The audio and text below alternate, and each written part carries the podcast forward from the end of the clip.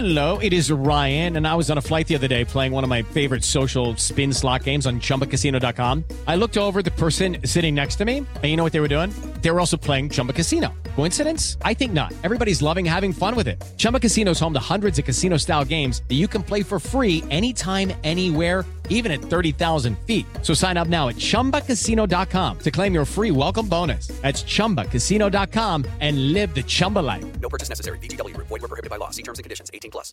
Si tan solo pudiera. ¡Tierra! ¡Fuego!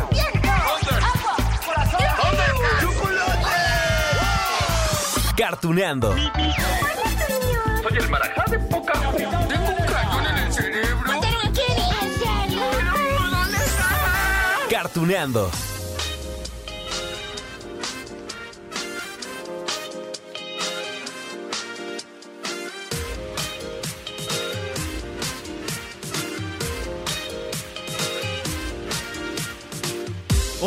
Amigos de Cartuneando. Oigan, qué éxito con esto de nacidos para segundear. Bien que recordábamos, ¿no? A la ardilla Slappy, su enojo por saber quién tocaba en ese concierto. O, las tantas veces que Dali acribillaba a Tommy en Los Simpson. Ay, es que son tantos los personajes secundarios que recordamos más que los protagonistas, ¿no? Y, y sí, merecen una película para ellos solitos, o, ya de menos una serie, o ya así si las dejamos así, así lo menos, lo menos, lo menos, pues un cortometraje. Pues puede ser, ¿no? Y miren, miren que eso no es exclusivo de las series animadas, porque también podríamos enlistar entonces películas de Disney o de otras casas productoras, no sé, como DreamWorks, ¿no? Es más, ya sucedió, eso ya pasó. Ya saben, el gato con botas, ese que le da la voz a Antonio Banderas, lo conocimos en la franquicia cinematográfica de Shrek. Y ahora ese gato tiene dos películas y, y exitosas, ¿eh? Les ha ido bien. ¿O qué me dicen de los Minions? Ah, ¿verdad? Surgieron en mi villano favorito. Y vaya que le robaron protagonismo a Gru y a las hermanas. Hay quien ni se acuerda de las hermanas, pero sí de los Minions. O, también están los pingüinos de Madagascar, que también tuvieron su película. Ay, bueno, y Dory, de Buscando a Nemo. La segunda película pues fue de ella, para descubrir qué onda con su pasado. Bueno, si nos vamos a las películas live action, que están basadas, no sé, en, novelas famosas, ¿no? Ahí tienen a Hermione, que, que para muchos es más entrañable que el mismísimo Harry Potter, o hasta Gollum. Gollum. sí, Gollum es más popular que Frodo en El Señor de los Anillos. Bueno, para algunos. O habrá quien recuerde más a Legolas, o habrá quien recuerde más a Aragorn, o a otros personajes, pero a Frodo como que me lo relega, ¿no? Y eso que es el protagonista. pero bueno, vamos a regresar a los personajes animados. Y ya que tocamos el punto de las películas de Disney y otras productoras, ¿qué les parece que platicamos hoy de los nacidos para segundear en el cine animado? Esos personajes que necesitan tener su propia película. Sí, lo queremos. O bueno, ya les dije, una serie. O ya de menos, un cortometraje. Mi primera propuesta, amigos de Cartoneando, es él. Disfrútenlo, está chistoso. Amigos, bebes, tener. ¡Ya deja de cantar! Ahora entiendo por qué no tienes amigos. ¡Wow! Solo un amigo dice la verdad tan cruda. Escucha, pequeño burro. Mírame bien, ¿ya viste que soy? ¿Eres muy alto? ¡No! ¡Soy un ogro! ¡El burro de Shrek! Por supuesto que me encantaría ver una película de este burro, ¿no? Que se casó con una dragona. ¿Cómo le hizo? ¡Ay, verdad! Pues ya ven que hasta tiene burritos dragones. Mm. bueno, no sé ustedes, amigos de Cartuneando, pero yo, yo creo que una de las poderosas razones por las cuales este burro es tan entrañable, por lo menos aquí con el público mexicano, es por el doblaje. Lo hizo Eugenio Derbez, le quedó excelente. Digo, a la mayoría nos viene a la mente alguna de las frases que se aventó este personaje, ¿no? En alguna de las cuatro películas El Ogro Verde. ¿No hasta se metió en problemas por cantar la de Mesa que más aplauda? Sí, le cayeron allí los de eh, derechos, no, derechos humanos, no, los de propiedad intelectual. Y le dijeron a Eugenio, a ver, ¿qué onda? ¿Qué onda? Esto no venía en el guion. Es que él se lo aventó así, solito. Pero bueno, en la versión en Estados Unidos, el actor que le da voz al burro es Eddie Murphy. Y entonces acá en México pues se necesitaba también a un actor con esa vena cómica que, que pudiera crear un tono perfecto, ¿no? Y voilà, aquí tienen al burro. ¡Burro! ¡Eres un... ¡Un cemental, mi Shrek! ¿Puedo relinchar? ¿Puedo contar? ¡Mírame, Shrek! ¡Estoy trotando! ¡Qué pócima tan efectiva! ¿De qué estará hecha? Ay, no te tomes esa poción, jefe, es muy peligrosa. Troto, troto, troto relincho. ¡Woo! Ahora bien, ¿verdad que necesitamos una película del burro? Sí, por supuesto, así como ya pasó con El gato con botas. Además, tengo una duda que sé que muchos de ustedes también tienen, amigos de Cartoneando, y esta es, ¿a qué cuento pertenece el burro? Digo, en el caso del gato con botas, pues surgió en un cuento popular europeo recopilado en 1695 por Charles Perrault. Y ya después otros autores también se lo apropiaron, ¿no? Y ha tenido apariciones en muchos relatos, en muchas películas. Pero sí, de Shrek, ¿qué onda? ¿Qué onda a lo mejor con otros personajes? Sabemos, por ejemplo, de Pinocho, tiene su cuento también. El lobo feroz, pues de Caperucita. Salen hasta las princesas, los tres cochinitos. Pero en Shrek, ¿de dónde salió el burro? A ver, ¿ustedes saben de qué cuento? Ah, pues aquí he de decirles que existen dos versiones, dos teorías. Una de ellas indica que el burro fue humano en algún momento, y esa versión se sustenta en esta pequeña escena de Shrek III. Van a escucharlo ustedes, pongan atención en los sonidos del burro. A ver si el tal Juan Christian Andersen me dice cómo caminar con estas ridículas botas. Mucho cuidadito con esa bota, ¿eh? Ah. Me, me- me las hizo a mano en Madrid, el mejor. Ah. Ya aprenderás a controlar el... Ah, ustedes escucharon cómo rebuznaba el burro, ¿no? Parecía burro en primavera, pero miren, parecía que no lo podía controlar. Lo que pasa es que había un hechizo allí que había intercambiado cuerpo con el gato con botas y entonces, digamos, regresaba como a lo más primario de ese burro. Bueno, con esos poquititos segundos de esa película de Shrek III y el rebuznar que no se puede controlar, Hubo muchos amantes de los cuentos clásicos que consideraron que nuestro burro favorito está basado en un cuento de los hermanos Grimm, donde los monarcas de un país lejano conciben a un niño que nace con cuerpo de burrito y escapó al sentir vergüenza tras verse reflejado en el agua. Al poco tiempo, dice este cuento, conoce a una princesa con la cual se casa.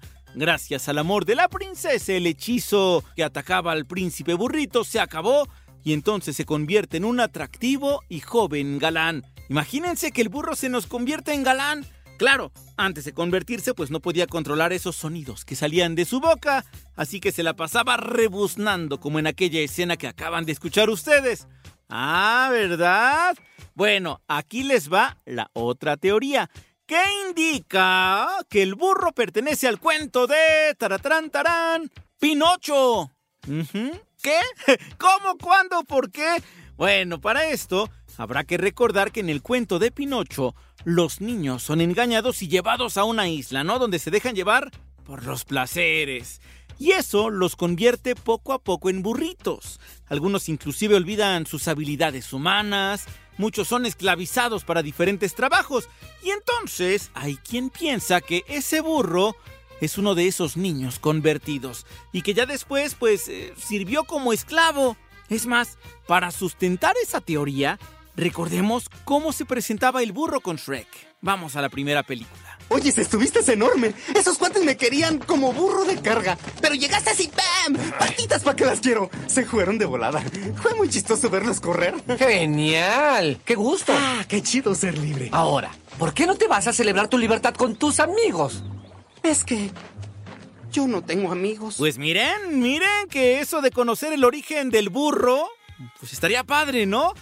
Bueno, y aparte para disfrutar más del doblaje de Eugenio Derbez y porque la verdad nos divertimos mucho con ese personaje. Digo, ahorita repasamos unos cuantos momentos, pero tiene muchísimos más. A mí me encanta uno de cuando está en el castillo y que se sienta a la mesa con los papás de Fiona.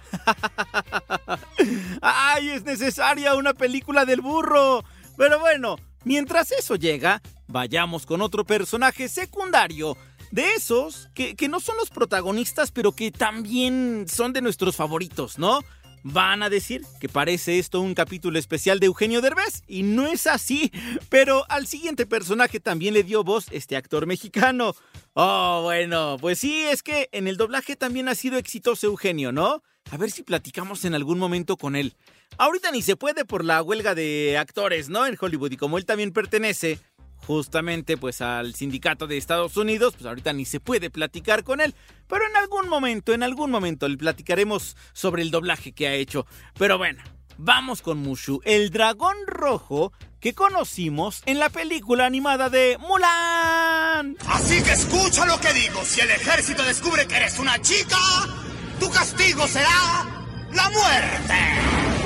¿Quién eres tú? ¿Qué quién soy? ¿Qué quién soy? ¡Ja! Soy el guardián de almas perdidas. Yo soy el poderoso, El simpático. el indestructible Mushu. ¡Ay, qué gracioso es Mushu! Tanto que por eso lo eliminaron de la versión live action. ¡Ah! ¿En serio?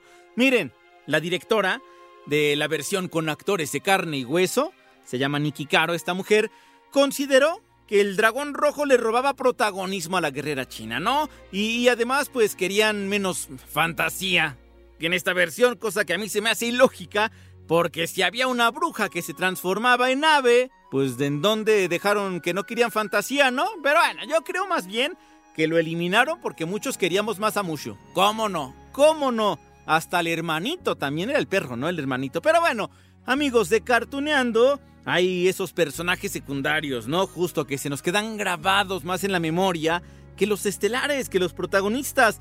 Todo por eso yo creo que se debe hacer justicia y le deberían hacer una película al Mushu. Sí, cómo no. Por cierto, dato cultural, la voz, la voz en la versión original también es de Eddie Murphy.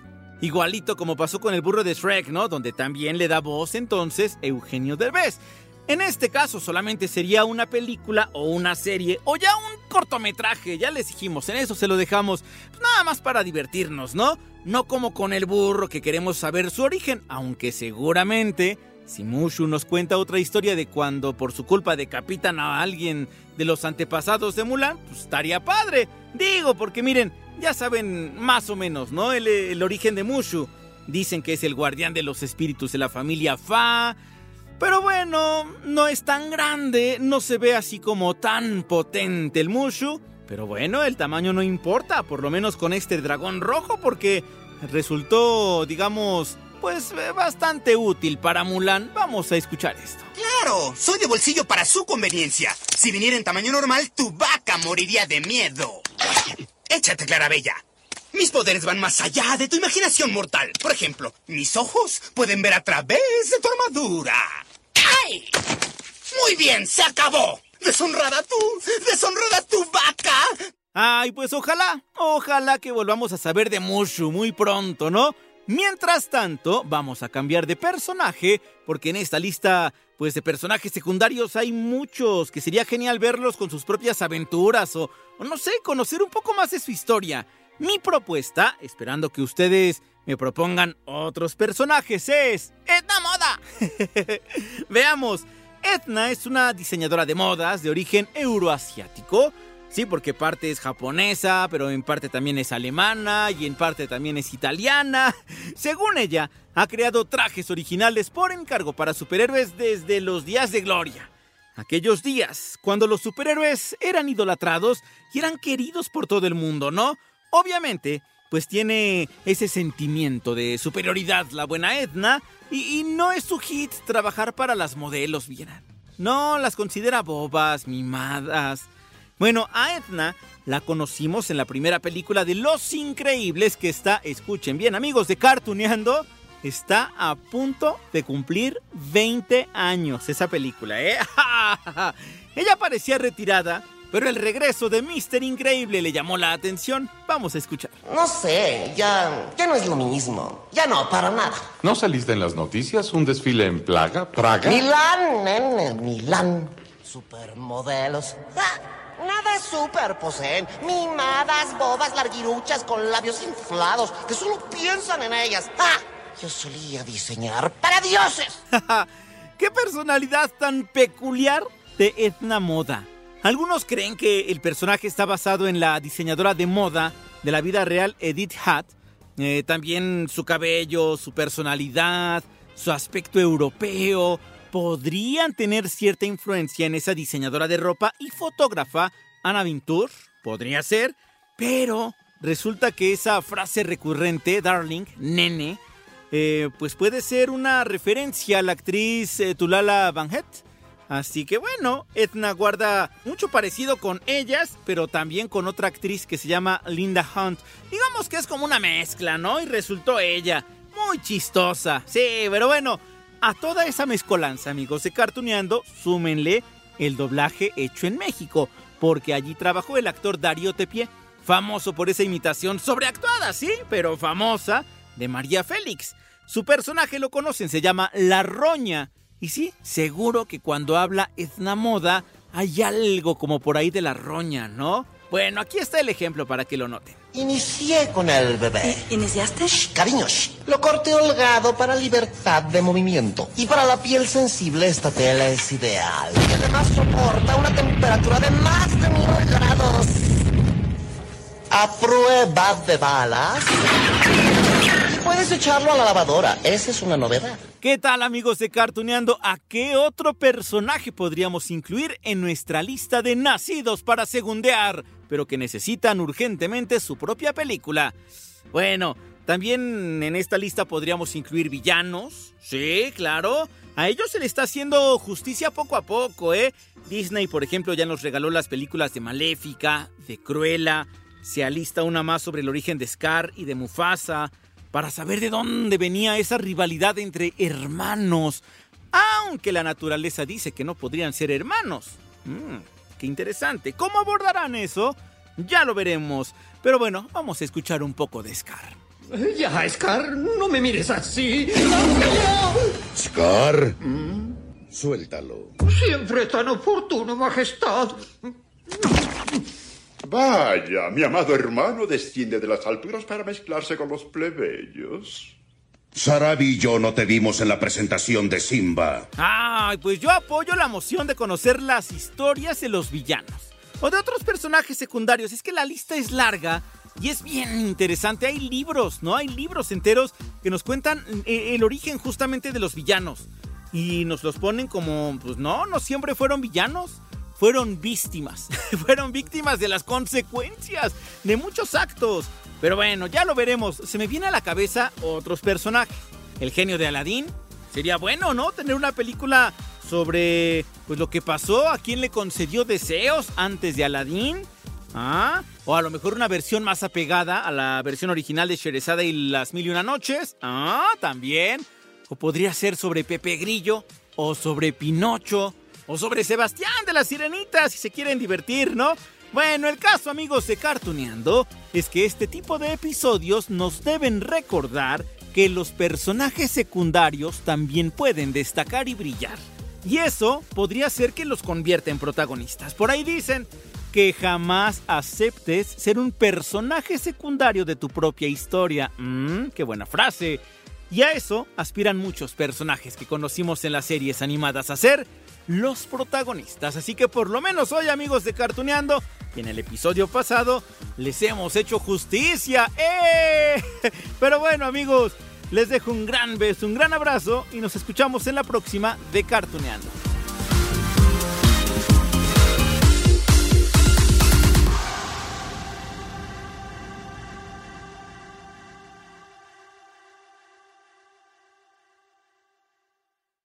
Step into the world of power, loyalty, and luck. I'm gonna make him an offer he can't refuse. With family, cannolis, and spins mean everything. Now, you wanna get mixed up in the family business. Introducing The Godfather at ChumbaCasino.com. Test your luck in the shadowy world of The Godfather slot. Someday, I will call upon you to do a service for me. Play The Godfather now at ChumbaCasino.com. Welcome to the family. No purchase necessary. VGW Group. Void where prohibited by law. 18 plus. Terms and conditions apply.